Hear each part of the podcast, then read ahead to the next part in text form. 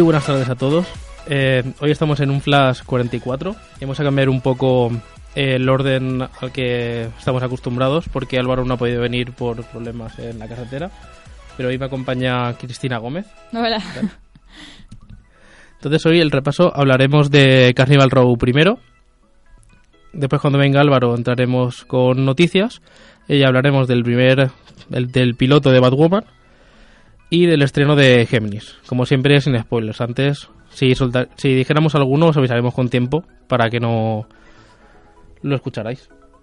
Entonces ahora vamos a ir directamente con, con Carnival Row.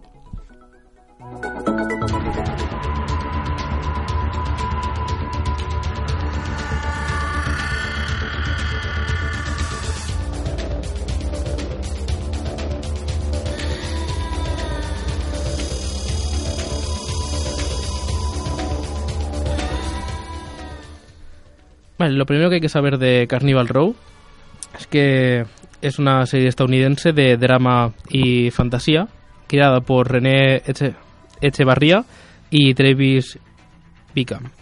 Se estrenó el 30 de agosto de 2019 en Amazon Prime y la curiosidad es que el 27 de julio, antes de estrenarse, ya estaba renovada para una segunda temporada. Lo que primero puede llamar la atención de esta serie es que los, los protagonistas son Orlando Bloom y Cara de, Le- de Levine. Y eh, el y tam- pero también está de productor Orlando Bloom y en productores ejecutivos también. Las empresas productoras son Siesta Productions, Legendary Television y Amazon. Entonces es una triple producción. Y los capítulos son de 50 a 67 minutos.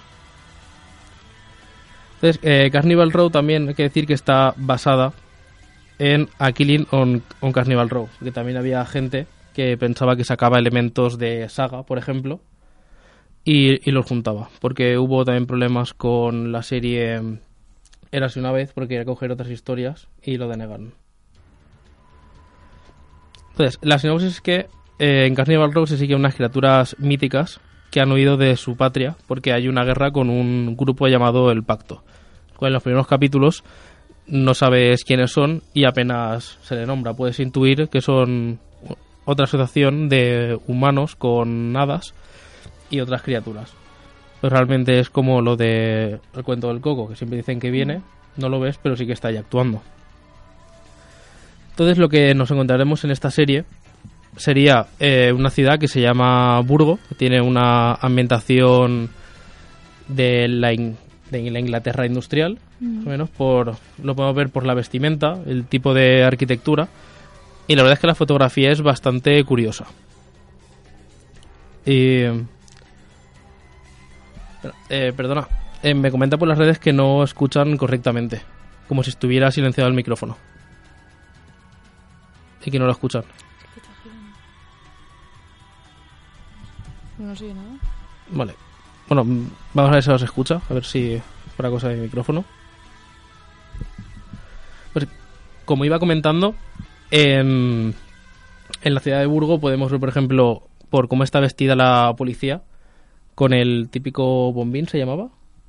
No, bueno, no es bombín. Llevan... Creo que es parecido al que llevan los policías de Inglaterra, los bobbies. Sí, sí tiene como forma de bombín alargado. Y también por la típica porra que, que utilizaban en la época, por cómo es la comisaría, las casas y sobre todo los barrios pobres, en los cuales es donde veremos a otras razas como hadas, faunos. Hay algún centauro que está de fondo, pero sin embargo en la intro de la serie sí que veríamos algunos minotauros. Entonces lo que veremos sobre todo son los temas raciales, problemas sociales que se derivan a partir de ello y las consecuencias de una guerra, en la cual están obligados a emigrar y se quedan ahí.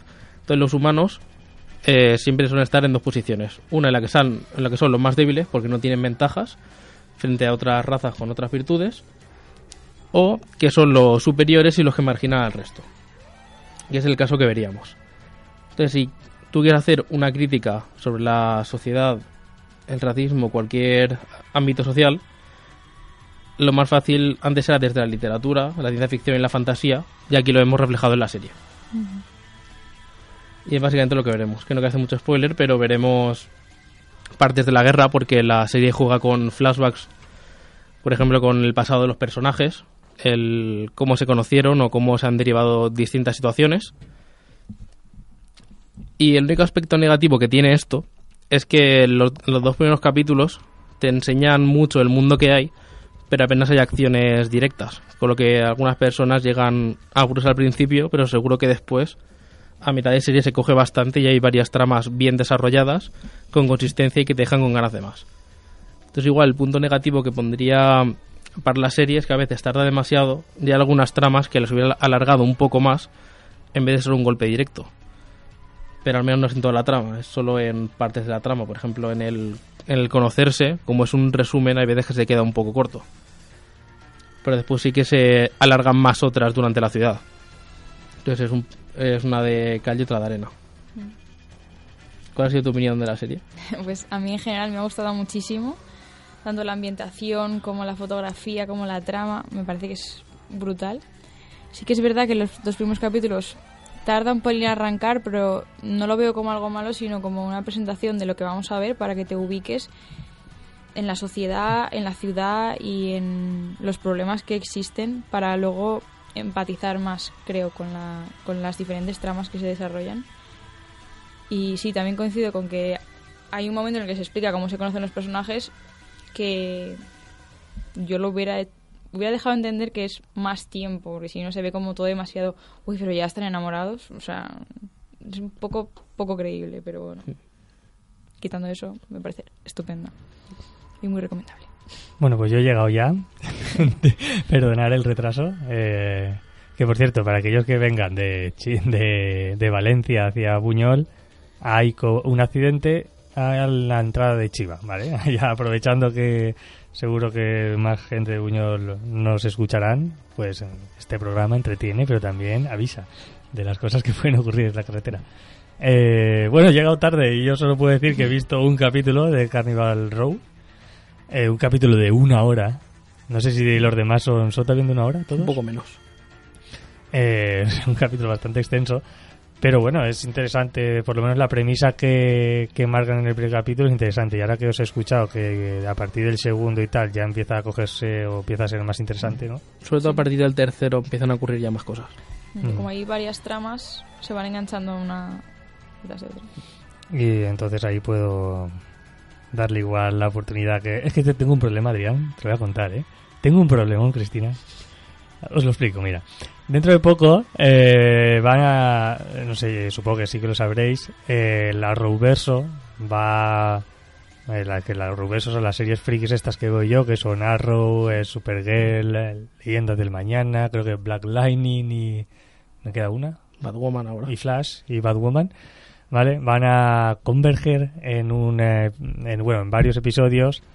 Eh, se va a ser un crossover, un mega crossover que van a unir muchas muchas series y mucho, muchas series incluso ya pasadas como Smallville, pues en una serie de capítulos. Entonces, ¿qué me pasa a mí? Que me traes series de una hora y yo tengo Muchos atrasados atrasado todas esas series que te he dicho.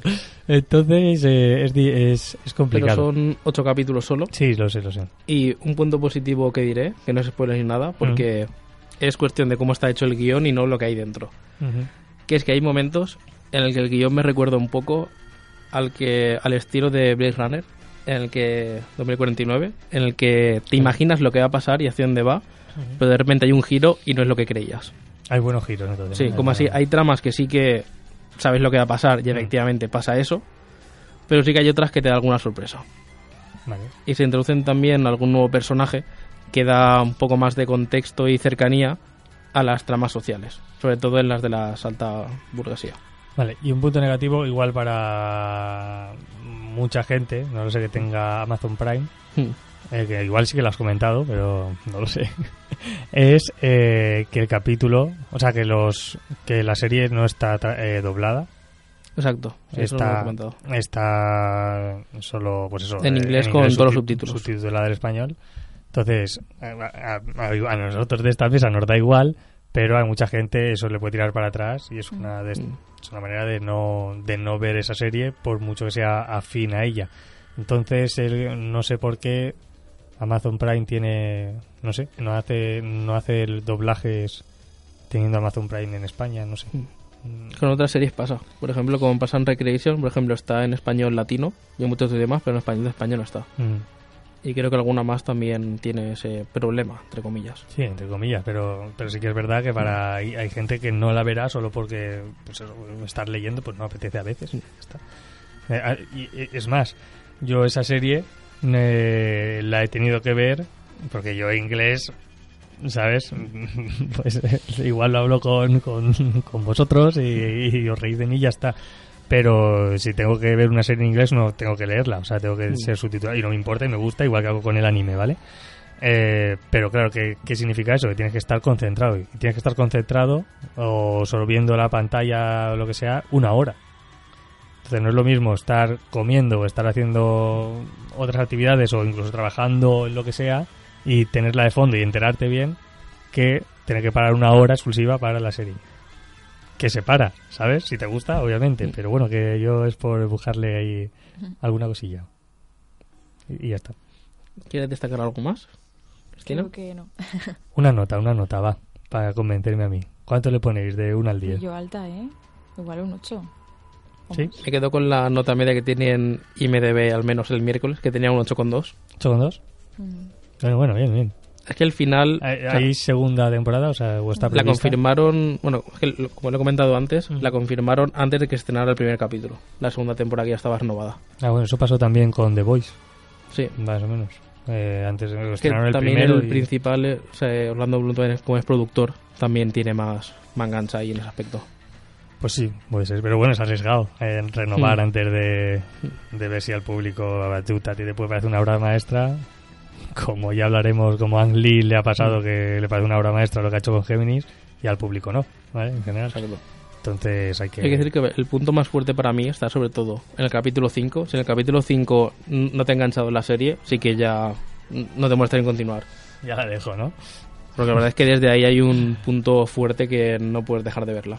Vale, vale, vale, me lo apunto. Capítulo 5. Si llego. es, que, es que tengo el problema de verdad de las rubes de las narices. Que de- me apetece, de verdad, me apetece verlas, porque podría ir incluso sin verlas algunas, pero me apetece verlas. Entonces eh, Claro, es claro. complicado. De, de hecho, estoy viendo Black Lightning por obligación. Sea, me, parece ¿Cuántas mala. Me parece una ya? serie mala. O sea, Black Lightning 2. Voy por la. Pero me parece mala porque tiene elementos. Hostia, te he cambiado, ¿eh? A, a Black Lightning de. Pero bueno, perdona. Black Lightning tiene un elemento que me parece horrible. Es que me parece horrible. Es como. Tú imagínate cualquier superhéroe del mundo que tenga que aspirar súper fuerte. En plan. ¡ah! Mm. Así. Para, para tener. Para hacer su poder. ¿Vale? Pues eso se pasa a una de las hijas de Black Lightning. Y me saca de la historia cada vez que esa tipa hace algo con su superpoder.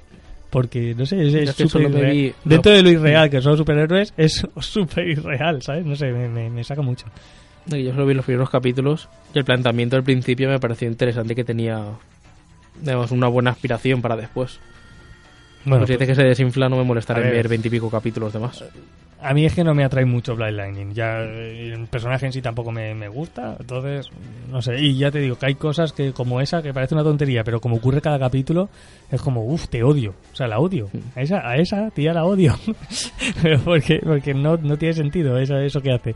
Pero bueno, aún así, por ejemplo, ya hablaremos luego en el debate de Bad Woman.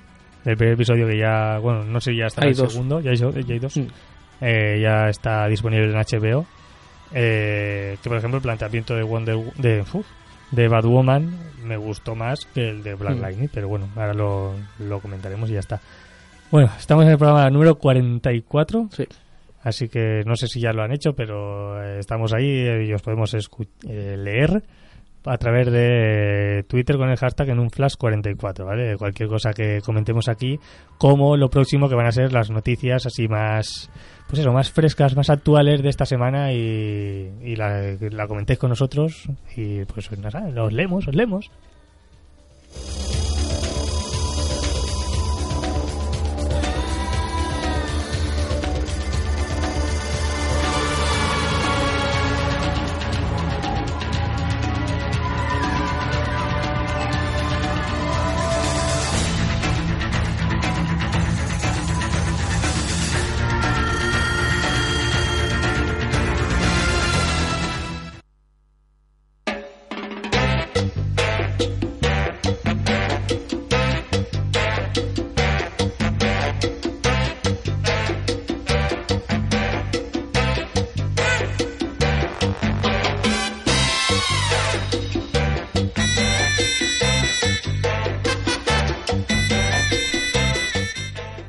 Hace escasos, eh, escasas horas, eh, Jason Momoa en una reciente entrevista que no sé si es la revista Empire o alguna de estas que siempre conceden entrevistas a, a todos los actores de, Estados Unidos, eh, ha confirmado ¿vale? que el rodaje de Aquaman 2 comenzará el año que viene. Así que ya no se va a hacer esperar más después de, de este, no sé cuándo se estrena Aquaman, dos años o un año, no lo sé. Pero James Wan ahí otros proyectos de terror también y lo ha dejado ahí un poco separado hasta, vamos, ya, ya sabemos que el próximo año eh, se va a empezar a rodar. De hecho, Jason Momoa va a ser productor también de esta, de esta secuela. Eh, más cosas de DC, la actriz Zoe Kravitz, finalmente, ya como comentamos en el anterior programa, que había muchas actrices eh, para interpretar a Catwoman, pues ya esta es la actriz escogida por el director Matt Reeves para su próxima película. Eh, no sé si habéis visto eh, algo de ella, pero Adrián, ¿a ti qué te parece la elección? Pues puede ser un- una elección bastante buena. Bueno, realmente creo que tiene potencial para hacer el personaje. También hay que ver el guion que le dan, la caracterización y todo eso. Porque, por ejemplo, tengo el ejemplo de Jared Leto, que es un actor que a muchos le gustan, pero luego si el guion, la caracterización y todo su trasfondo no acompaña, pues es un personaje que no encaja. Es que le dan un poquito de protagonismo con sus matices. Y que se aleje del de Catwoman de Halle Berry lo máximo posible o no. ¿A ti te gustó? Ni la recuerdo. Ah, vale. Digo, si te gustó, he tocado algo que no debería. Sí, que se alejen al final de un personaje Catwoman que en los cómics tiene buenas historias. Eh, que se alejen de, ¿cómo decirlo?, de sexualizar al personaje, se alejen del cuero y de lo que tengan que hacer, como ya pasó en su día con Tomb Raider, con Angelina Jolie. Que se alejen de esas cosas y se centren en la historia. Una historia buena, que no sea Catwoman de ponerla ahí y sea un pegote, ¿vale? Como ha pasado, lo siento, pero en todas las películas de Batman, Catwoman no ha tenido un papel relevante. Y en los cómics vemos que muchas veces no es así. Tiene mucha más importancia para el hombre murciélago de la que representa o de la que han sido representadas en todas las películas de, de- de Batman de la el único historia. miedo que tengo es el origen que le den al personaje, de todos los que hay. Porque dicen mucho por las redes que se parece mucho a la de año 1 y es un origen que no sé cómo se lo tomaría el público. Que re- recuérdanos, ¿qué, qué pasa en año 1 con Catwoman? Que se dedicaba a la prostitución, si no recuerdo mal. Entonces, igual es una forma muy distinta. Y yo que puede que ser no un- sexualicemos al personaje. y tú eso. Ya, pero refiero, es un- puede ser una realidad que lo metan. Que yo me refería más al tema eh, traje de cuero, traje de tal eh, y, y- y nada más, ¿sabes? Aparecer, pegar dos palos y irse, Pero no. si Eso es lo lo- que no quiero yo. Si le dan un buen trasfondo estaría bien, pero hay que ver cómo lo hacen porque también hay mucho personaje para una película. Ese es el problema que estoy viendo cada vez más con la película de The Batman porque también se confirma el actor Paul Dano que va a interpretar a, bueno, pues eh, tiene muchos nombres, a Enigma o el acertijo, depende de cómo lo quieras llamar, pero sabemos quién es, ¿no? En su día lo interpretó Jim Carrey. Eh, no sé si lo tenéis en la cabeza, yo sí que tengo a Jim Carrey en la cabeza. Eh, pues ahora el actor va a ser Paul Dano, yo creo que es buena elección.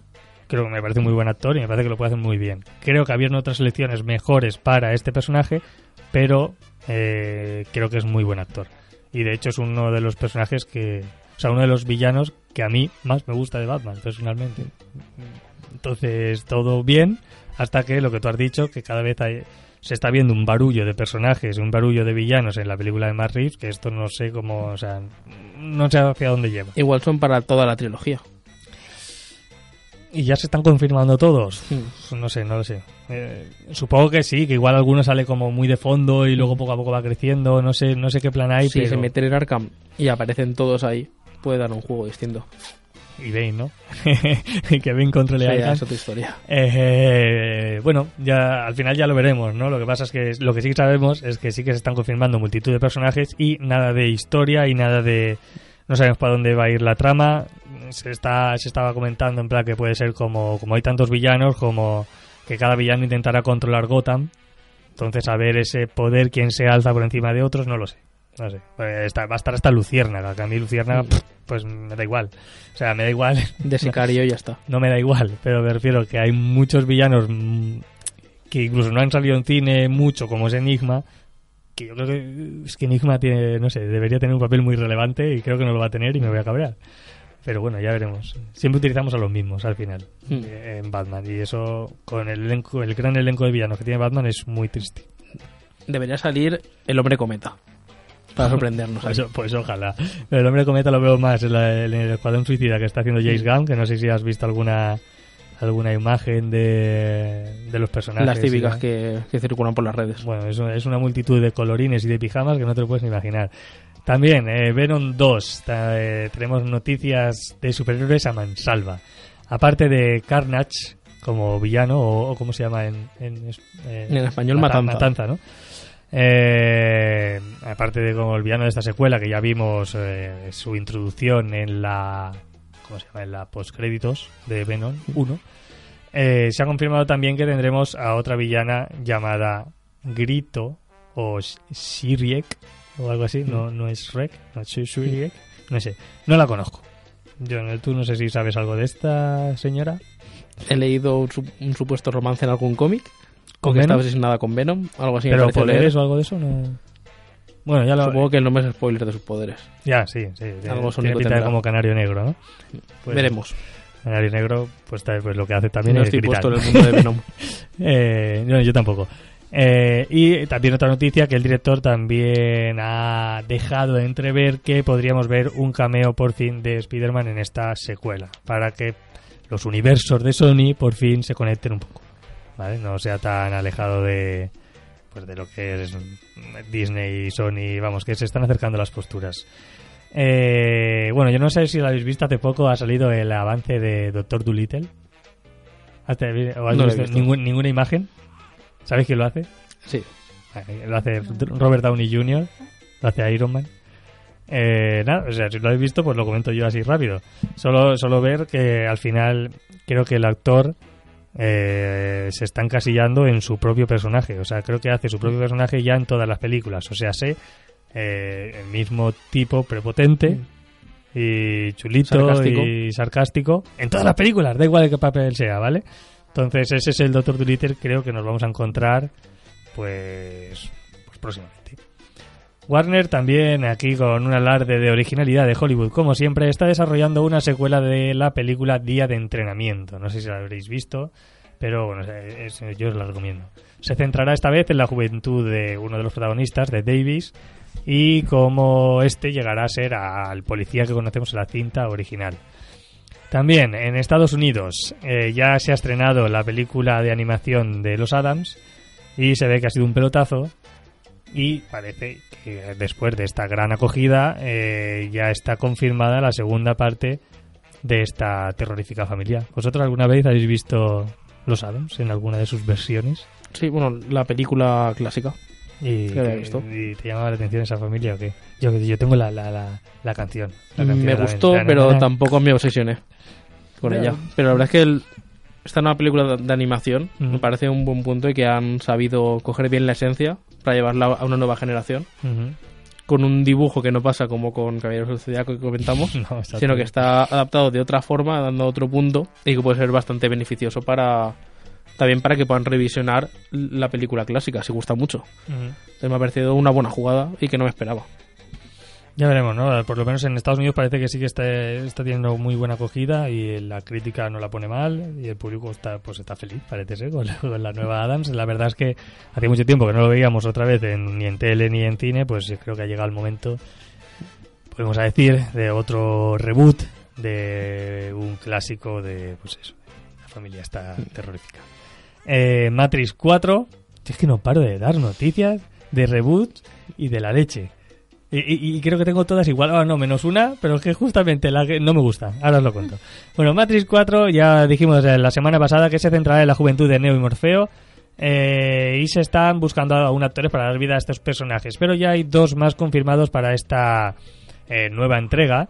Que, se- que es, atentos, ahora sí tenemos el nombre, Yaya Abdul Matin II, que es el que hace de eh, Black Manta, ¿no? Black Manta en Aquaman. Y eh, Neil Patrick Harris, que lo conocéis co- en como conocía vuestra madre, que... ¿Cómo se llama el personaje? Barney. Barney, Barney Stinson. Entonces ya sabemos estos dos personajes que se incluyen en esta nueva entrega de Matrix, pero no sabemos aún o no se ha desvelado eh, los roles que van a interpretar. Vale, Yo creo que incluso el, No sé, no sé, no sé si el de Black Manta puede hacer de Morfeo. Veremos, a- hay que darles una oportunidad. No, como siempre digo, son actores y pueden sorprendernos. La Su- oportunidad su de. Madrid ya lleva cuatro, ¿eh? Pero bueno. No, bueno, yo, yo me, yo me refiero al actor. ya, ya, ya lo sé. Después Pero gran- 4, quién sabe. Después del gran éxito que ha tenido, o que tuvo en su día, eh, la película de Netflix protagonizada por Adam Sandler y Jennifer Aniston, Criminales en el Mar en España, eh, con un total de nada menos de 31 millones de visualizaciones en las 72 primeras horas. Pues después de todo esto, ¿qué va a pasar, chicos? Vosotros que sois tan inteligentes y sabéis lo originales que es todo el mundo este del audiovisual, Segunda parte, obviamente. habrá secuela, ¿vale? Se confirma secuela y como sigan así, probablemente habrá hasta trilogía de, de Criminales en el Mar. Así que, bueno, pues aquellos que... ¿A ti te gustó al final? No, a mí no me gustó. Y de eso que yo he visto pelis de Adam Sandler chorra, incluso pelis de Adam Sandler que está en Netflix más chorra que esta, pero súper... La de los siete... No sé cómo se llama. Los, es como tipo como los sie- ocho sí. odiosos, pero Sí, los siete fabulosos o los siete Mm. no sé qué. Es una chorrada de película, pero me gustó mucho. Y esta no tanto. Entonces, bueno. Pero esta es la que ha tenido el boom. Al final son dos actores de comedia que siempre han tenido tirón. Y los ponen juntos y pues parece que ha triunfado. Pues obviamente tendremos segunda parte. Y si esa triunfa, pues ya sabes lo que pasará. Se encuentra, esta es la que no tenía nada de secuela y no me gusta un pelo. Se encuentra en desarrollo la miniserie centrada en el incendio de Notre Dame. La productora encargada eh, de este proyecto comentó que tomarán como referencia la miniserie también de HBO eh, Chernobyl. ¿Qué os parece? Pues que no sé ¿Qué qué, te parece, Cristina? Venga. Horrible, o sea, no sé, no le veo... no sé, no. Fundamento. Sí, Yo, básicamente. no. yo- no, yo tampoco, no sé. O sea, a ver, es que, es que tampoco sabemos qué ha habido detrás. Y solo ha sido No. en plan un accidente de un. Es que si supuestamente es un accidente, vas a meter cinco capítulos de un accidente No sin sé. repercusiones. O sea, en Chernobyl sí que le veía mucho más sentido hacer esto, pero Chernobyl sí. Eh, no lo sé, porque en ese momento cuando se quemó la catedral, por lo menos los cuadros y todo eso, como Mm. estaban en reformas, sí que los sacaron. Igual hay algo ahí que pueden pueden hurgar, pero no lo sé. Yo tampoco. el, el siguiente paso será que la competencia haga uno del Amazonas y volverá con las críticas de las donaciones. Pues mira, no hables muy alto porque probablemente, visto a, a dónde va este mundo, sabemos que puede, puede tirar por ahí. La Casa de Papel también es renovada por una quinta temporada. Así que tenemos más Casa de Papel. Y el actor de Years and Years, eh, Maxim Baldry, se une al elenco de la esperada serie del Señor de los Anillos para Amazon Prime. Poco a poco vamos sabiendo los personajes, o sea, la- los actores, pero no vamos sabiendo los roles ni los personajes que cada uno interpretará ni los nombres, que es lo que igual nos puede interesar y dar alguna pista sobre lo pues lo que vamos a ir viendo en, pues, en la serie. Y yo creo que ya está. En cuanto a historia tampoco han dicho nada, ¿no? En qué época se va a situar, Yo creo ni cronología según película. Ya, no lo sé, yo, yo intuyo que puede ser antes de todo, de, todo el Señor de los Anillos, ¿vale? de los primeros libros de Tolkien y todo esto. Pero, pues no lo sé, o sea, no sabría decirte seguro. Lo que sí que sé decirte es que Marvel no para y Edward Norton estaría dispuesto a interpretar a un villano en Marvel. Como sabéis, Edward Norton ya ha hecho de Hulk, mm, de una de las multitudes intentos de hacer que Hulk guste en el cine y no triunfó pues ahora quiere pues intentarlo viendo el éxito que tiene Marvel eh, la parte contraria no ser un villano. Bueno es un buen actor. Yo lo vería como Enigma. también pero pero ya no se puede. Ha dicho Marvel no pues jala para Marvel. No pero sí sí estaría muy bien. Y, y, de hecho eh, si quieren adaptar Hulk ya lo hemos comentado alguna vez aquí la última etapa que está ahora actualmente en los cómics es la etapa que debería adaptarse, porque es la mejor etapa que probablemente tenga Hulk en su historia. Entonces, está ahí. Si el brazo no se le va a recuperar ya difícil, que tengas un Hulk, el Hulk que quieres. Ya, bueno, ya veremos. ya veremos que, conforme nos van comentando esta gente de Marvel. Y por último, ya por acabar con Marvel, que siempre me trae una docena de, de, noticias, las heroínas de este universo quieren su propia película grupal, una película donde solo las superheroínas se combatan para salvar el mundo o para lo que hacen los superhéroes de normal. Y entre ellas Scarlett Johansson, que es la viuda negra, y Brie Larson, que es Capitana Marvel, eh, son las que más desean que este proyecto pues siga adelante. Eh, y así también pues nos podremos olvidar de, o al menos yo me podré olvidar de la que creo que fue forzada escena de los Vengadores en Game. Así que una peli de este estilo me podría, me podría gustar si se dejan de romances como pasó, no sé, para mí en Endgame creo que se pasaron. Eh, y ya solo tengo una pregunta, una cosilla para vosotros, que yo no sabía si traerlo y tal, pero sí, lo he traído. Eh, no sé si habéis escuchado hace poco las declaraciones de Martin Scorsese sobre el tema de del mundo de, los superhéroes. Eh, bueno, pues está metiendo mucha caña. Eh, está enfrentado directamente con las películas de superhéroes. Cosas como, eh, que dice el genio Scorsese, lo que debe protegerse es la experiencia singular de experimentar una imagen, idealmente con una audiencia. Pero ahora hay espacio para tanto para tantos otros y para muchas formas y para muchas formas. Habrá un cruce por completo. ¿Qué valor puede tener una película que es como un parque de atracciones, refiriéndose pues, a las películas de superhéroes? Por ejemplo, las películas de Marvel, donde los cines se convierten en parques de atracciones, es una experiencia diferente. Estaba diciendo antes, no es cine, es otra cosa. Ya sea que vayas por eso o no. No sé, ¿qué, qué opináis? ¿Qué opináis? ¿Estáis de acuerdo con él? ¿No estáis de acuerdo? Pues, vale, hay una frase que me gusta mucho, que no es que se aplique al 100% en este contexto, pero el mensaje se entiende, que es que toda mentira tiene parte de verdad. Entonces, hay cosas en las que estoy de acuerdo, en otras que creo que exagera, y otras que, que no, porque no, no creo que se sostenga. O sea, obviamente es cine y sí que es que realmente lo de que sea un parque de atracciones no es culpa de las películas ni de la producción que tengan detrás, sino es culpa de la gente y cómo se lo tome. Con lo que no puedes atacar a las películas si realmente es un factor semi-externo lo que está provocando que sea un parque de atracciones. Eso es cosa de cada uno también de la sala a la que vayas. Si vas el un día de estreno a una de Marvel, obviamente va a tener la gente que, que flipe con eso, lo viva más y lo quiera exteriorizar porque todo el mundo comparte la misma sensación. Obviamente, si vas dos miércoles después, igual a versión subtitulada, no te encuentras con ese parque de, atracciones que él menciona. Con lo que creo que simplemente llamar la atención y que se cabrearía por el papel que acabó, teniendo con, la película del Joker. Y tras eso explotara. Sí, ¿no? Que el Joker iba a ser productor y al final, finalmente, pues no sé qué pasó. Que quiere hacer otra cosa. Pero, bueno, Pero sí que es cierto que, sí, que hay veces que... Porque, ¿puedo repetir la frase esa del de disfrutar el plano singular o algo así has comentado. Sí. Eh, lo que debe de, lo que debe protegerse es la experiencia singular de experimentar una imagen, idealmente con una audiencia. Eso creo que hay veces que se pierde muchas veces, sobre todo cuando hay tantas películas que son homogéneas en cuanto a, X patrones, mm. como hemos comentado otras veces. Sí que es cierto que hay veces que necesitas un poco más de contexto que el...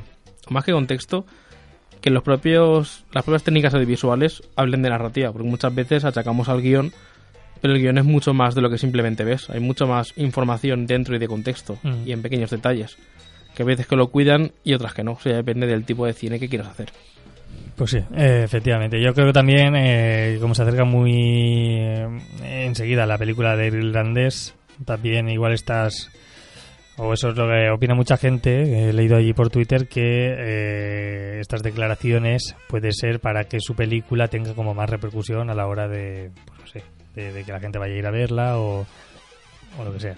Yo pero ahí también influye el choque generacional. No, no, que influye el choque generacional, ya te lo digo yo que sí. O sea, lo que pasa es que también es un tío que sabe de cine, hay cosas que realmente tienen mucho sentido lo que dice porque yo creo que va más por el contexto de que igual muchas películas de superhéroes son muy parecidas mm. y al final sí, es para el público para ir a disfrutar, es peli de palomitas, ya mm. está, eso no, te lo discuto, pero eso no tiene por qué ser malo. Mm. Y si es a lo que la gente le gusta y es a lo que la gente tira, pues yo eh, también es cosa que tiene que comprender que hay mucho tipo de público y que ahora mismo eso está virando hacia allí, pero pues otra en otra época viró hacia lo romántico, en otra hacia el western y en otra hacia lo que sea. Entonces, habrá que pues eso, habrá que por lo menos ir haciendo películas distintas, no todas iguales, pero cada una creo que tiene su espacio dentro de esta comunidad cinefila. Exacto. Cristina, ¿qué opinas? Pues no había oído esto que había dicho, Pero me ha sonado a folclórica que se enfada porque la música de ahora no es música. Entonces, estamos en una época en la que o te bombardean de información o te aburres. Entonces, yo soy la primera que me gustan las pelis lentas de pensar, pero hay que saber adaptarse a los tiempos y el cine, entre otras cosas, también. Entonces, sí que opino eso que... Pues eso. Al final tiene que haber de todo. Claro. Y, y luego, por ejemplo, o sea, a mí un tipo de música, como has dicho, no me puede Mm. gustar, pero eso no significa que sea música. ¿Vale? Entonces, lo mismo. A mí no me puede gustar, o no te puede gustar los eh, musicales, pero eso no significa que no sea peli. ¿Sabes? Que no, y que no esté dirigida, igual para ti no, pero para otro amplio público sí. Y tampoco lo considero malo, aunque no me guste. También hay- que sí, saber sí. ver lo bueno que tienen las cosas que no te gustan. Estoy de acuerdo. Y hay pelis de superhéroes malas y pelis de superhéroes buenas, igual que hay pelis de Scorsese buenas y pelis de Scorsese menos buenas. ¿Vale? Entonces, vamos allí, en honor a Scorsese, vamos a hablar de Bad Woman y de lo que nos ha parecido del piloto, eh, pues que ya lo, ya lo tenemos disponible en HBO.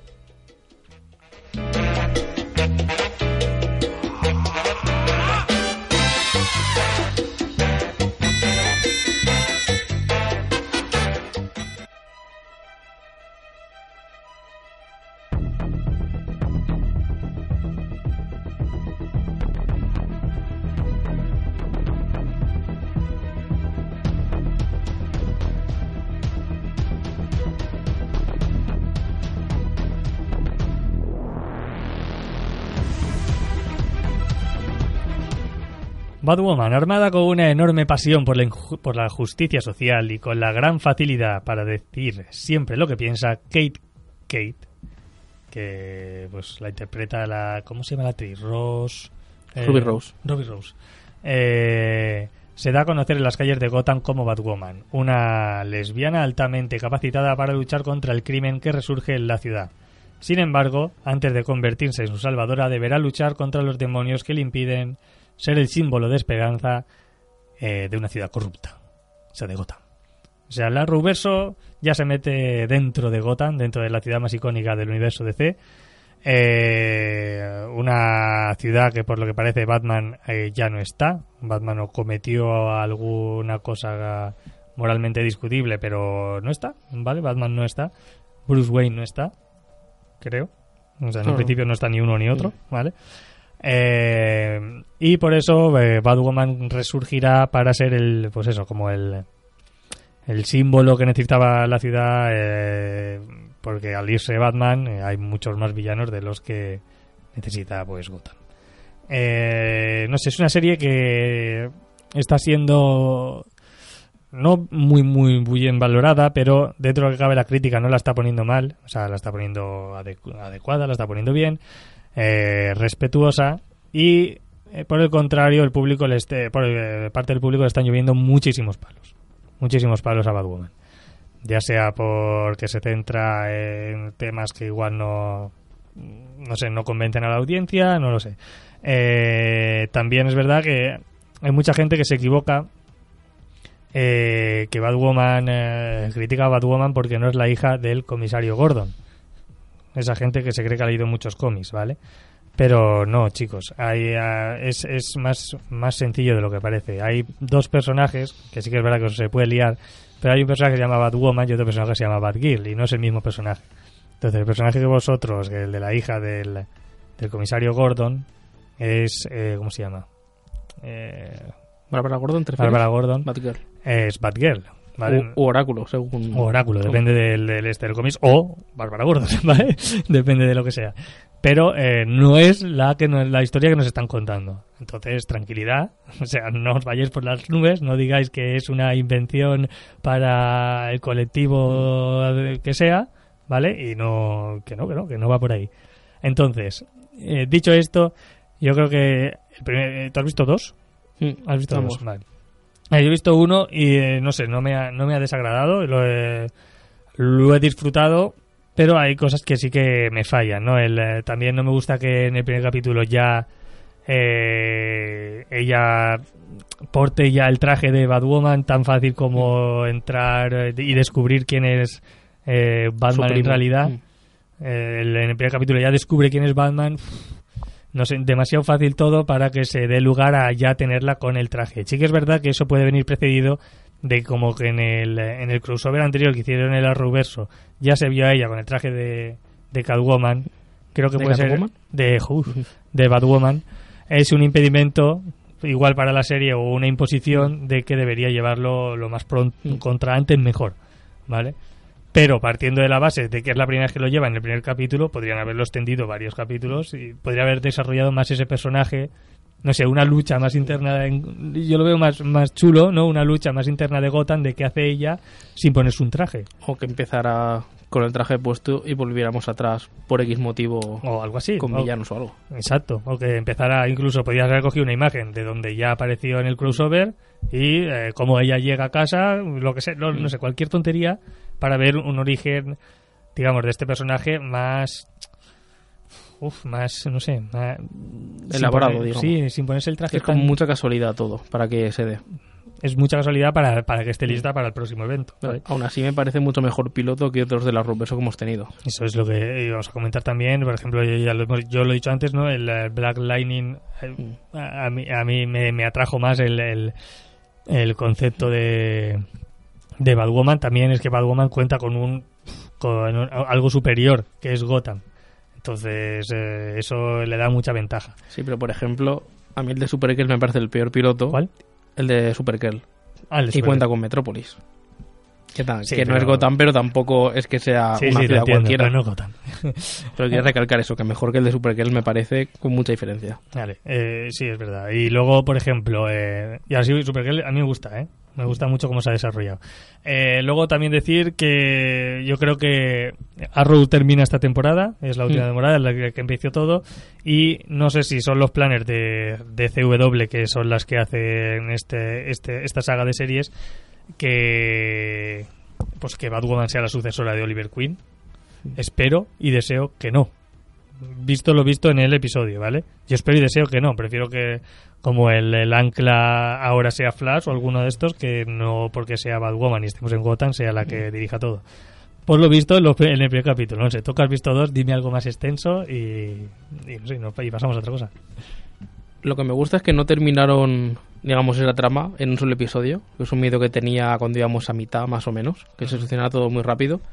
Pero sí que se anda un poco más en el personaje y en el trauma. Ese fue un, bueno, trauma entre comillas porque lo ponen de una manera un tanto light, que sí que es un problema serio, Ujú. pero digamos como que no tiene toda la seriedad que podía tener un suceso de ese tipo. Pero eso aparte son cuestiones mías. Ujú. Pero igualmente, esa trama que vemos en el primer episodio se expande ahondando más en distintos personajes, viéndose influenciados, y que da paso para más. No sé si para una temporada entera, una temporada entera lo vería demasiado excesivo, pero igual que sí que termine ese arco y empiece otro, o al menos que se quede mínimamente relacionado. Así que igual tiene un aspecto similar a una de las tramas de Arrow en cuanto a mentes maquiavélicas pensantes, que ya se vio que gente cercana a ella realmente no era lo que parecía ser. Pues en este caso pasa igual. Pero sí que me gusta que tienen, tiene distintos matices. Y al final la actriz sí que me ha convencido mínimamente para el, para el papel. Que pensaba que la habían cogido simplemente por moda, pues una actriz muy querida en el mundo LGTBI. Y aquí me que también que hacía boxeo y sabía luchar, la metieron. Entonces, visto lo visto, sí que me encaja Y que puede ser una buena Kate para este caso, para el papel. Pues el tiempo en la temporada lo dirá. Cuando acabemos la temporada y veamos toda la serie en completo, O sea, que si no fueran veintipico capítulos, igual me gustaría más. Hombre, no, mm, eso yo estoy de acuerdo. Pero, Vale. por ejemplo, la segunda temporada de Arrow sí que para veintipico capítulos da. Esto de Batwoman Sí, tienes que pero meter la- más pero villanos. las otras ocho no, ¿sabes? Es lo que te digo. Mm. Entonces, al final, pues ya veremos. A ver con qué villanos juegan, ¿vale? Y- Que es otra cosa que me gustó del capítulo. Eh, la elección del villano, Mm. que o sea, es como una subversión de un, de un villano. porque Está el sombrerero, que siempre captura a una chica que se llama Alicia. Pues en este caso, que Alicia sea la villana. Me gustó porque es, entre comillas, re- renovar un villano y darle un aire distinto y que te dé juego para unos cuantos capítulos. eso está, estaba muy bien, es verdad. No me acordaba del, del- de Alicia y del sombrero y tal, vale. Está muy bien, eso, eso sí que me gustó. Ese, ese tipo de reconversión del, bueno, pues del personaje. Que una cosa que me saca mucho es el casco que tiene Batwoman. ¿El qué? El casco que tiene. Parece un Funko andante, o sea, es muy cabezona. Espero que ese aspecto lo cambien porque a veces, como te dices tú lo del grito del personaje, Mm. a mí esa cabeza exageradamente grande me saca de contexto. Vale, pues a ver. Es una tontería, pero Cada temporada en afecta. Arrowverso cambian, cambian trajes. Así que te- creo que te vas a tener que aguantar. yo espero que tenga el original mucho antes. Ya, Que aparte en la portada promocional está con, Sí, con la peluca. Ah, y, sí, el, verdad, es verdad, es verdad. y el logo del murciélago en rojo. Sí, sí, sí, sí. Bueno, pues También- habrá... Sale un poco más el hijo de Lucius Fox, que es el, el chavalín, que creo que sí que puede tener una una mejoría. Que siempre tenemos el concepto chico de la silla, como se dijo en Spider-Man, en lo del... Y en el propio Arrowverso todos lo tienen, prácticamente. Está bien que sea el hijo, pero me gustaría que tuviera una ascensión en cuanto a personaje. Porque, dos, porque si no recuerdo mal, Batwing es el hijo de Lucius Fox, ¿no? Pues no lo sé. Que es una que uno, o sea, ti- tiene un papel importante y estaría bien que derivara en eso. O sea, mucho más adelante, en más temporadas, lo que sea, pero que no se mantenga plano y avance. sí, Igual que Felicity o sea. en su momento tuvo un cambio, que este personaje también lo tenga. Felicity, ¿eh? Felicity yo la amaba, chaval. Era para mí el, eh, la clave del Arrowverso, ¿eh? Bueno, eh, pues bueno, ahí lo tenemos, Batwoman, ya iremos comentando conforme vayan pasando los te- las temporadas si hay alguna cosa que no sé si la, si la seguimos viendo digna de mencionar, pues la mencionaremos aquí. Luego, así rápidamente, porque ya solo nos quedan 10 minutitos y quiero poneros una cosa. Eh, la película, ya solo por comentaros que ya la he visto de Géminis, que esta película que protagonizada por Will Smith y Will Smith y Will Smith, eh, y dirigida por el visionario director Ang Lee, que recordemos que ha hecho La vida de Pi. Eh, ¿Qué pasa con este director? Que hace siempre cosas muy innovadoras tecnológicamente, ¿vale? Pero en este caso el guion eh, flojea por los cuatro costados. Es un guion que hemos visto ya muchas veces. Al final es un, es un tirador muy, muy bueno. un- el mejor. El mejor, siempre es el mejor. El mejor de todos, pero que se quiere retirar. ¿Y qué hace su agencia? Pues clonarlo, ¿vale? ¿Esto es novedoso? No, obviamente no. Lo hemos visto en multitud de películas y sin ir más lejos en Star Wars lo hemos visto, ¿vale?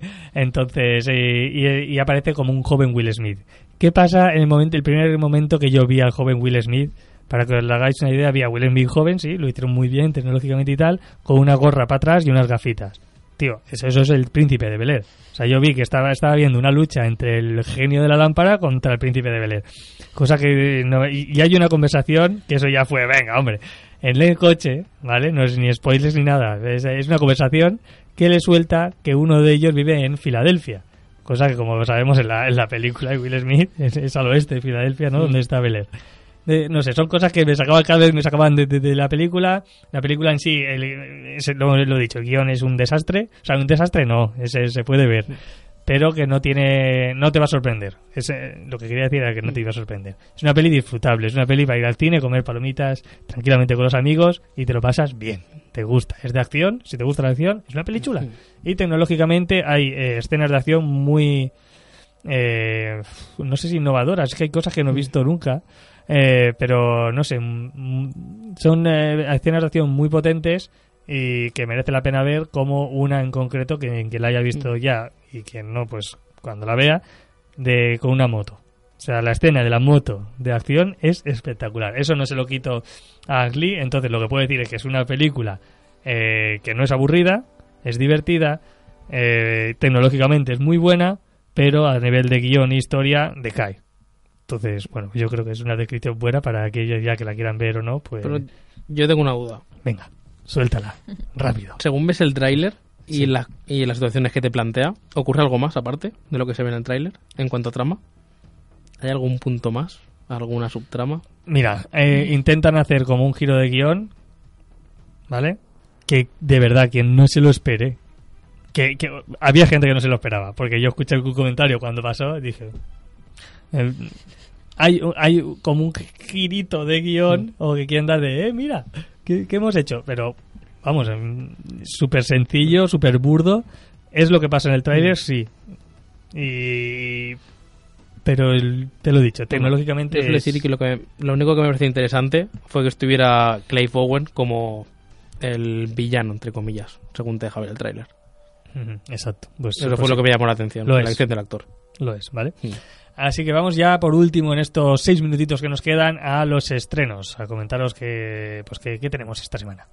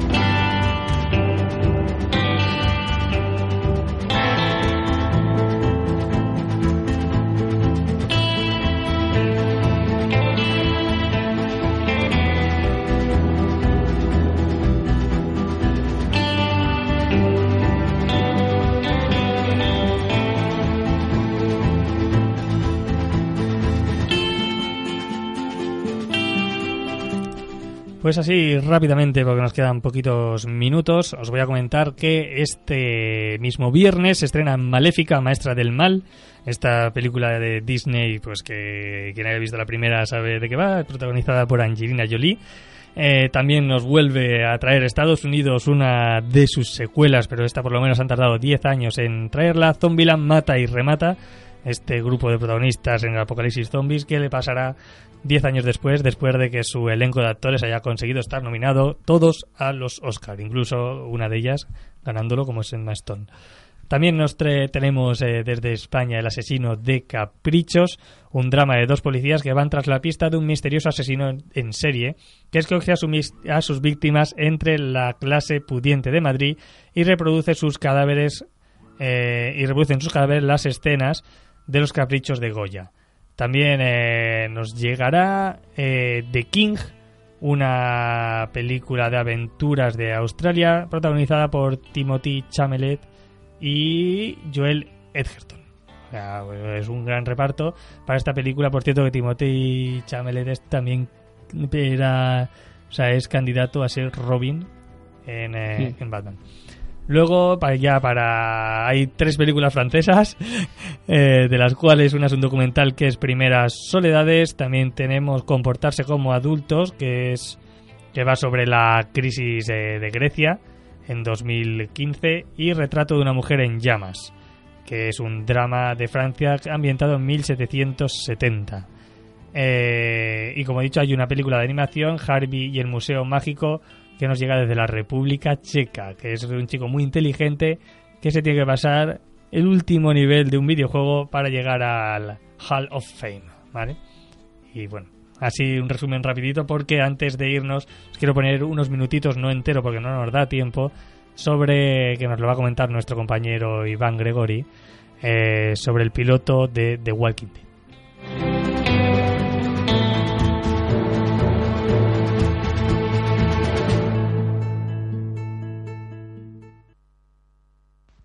Muy buenas compañeros.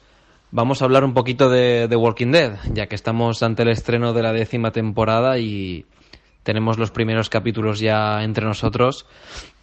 Yo, como bien sabéis y como bien sabe mi compañero Álvaro, soy muy fan de la serie, pero no solamente de la serie televisiva, sino también de la versión en papel de los cómics. Eh, y la he seguido durante todos estos años junto con mi amigo, como os he dicho, hemos ido hablando y comentando de todos los capítulos, de todas las temporadas y sí que es cierto que la serie ha tenido altos y ha tenido bajos. Y hasta hace muy poco la serie estaba ante uno, para mí, eh, todo, esto es una, todo esto es una opinión personal, pero para mí la serie estaba hasta estaba en el pozo más hondo, estaba en uno de los bajos más bajos de la historia de la serie. No solo digo yo, lo decían los índices de audiencia y lo decía casi todo el mundo, incluso los fans más aférrimos, entre los cuales creo que me encontraba yo. Eh, dejamos de verla. Dejamos de verla, no, yo en ningún momento dejé de verla, pero sí que es verdad que dejé de llevarla al día. Y es algo que me, que me entristeció porque era una serie que yo incluso he llegado a levantarme muy pronto o incluso a no acostarme para ver el capítulo en primicia, en emisión allí en Estados Unidos, en versión original, subtitulado. Entonces, para mí, dejar de ver la serie, dejar de verla, no, ya os digo, hacer esta. Bueno, ya, ya dejaremos a Iván que nos lo cuente la semana que viene porque nos tenemos que ir. Muchas gracias, Adrián, por volver hasta aquí. Y gracias por, eh, por empezarlo sin mí, a tope. Y Cristina, muchas gracias. Me encanta escuchar tu voz. Por mucho que pongas por Twitter que tu voz, eh, después de escucharte, es perfecta y nos gusta tenerte. Así que, como siempre, nos vemos la próxima semana aquí en Radio Buñol de 4 a 5.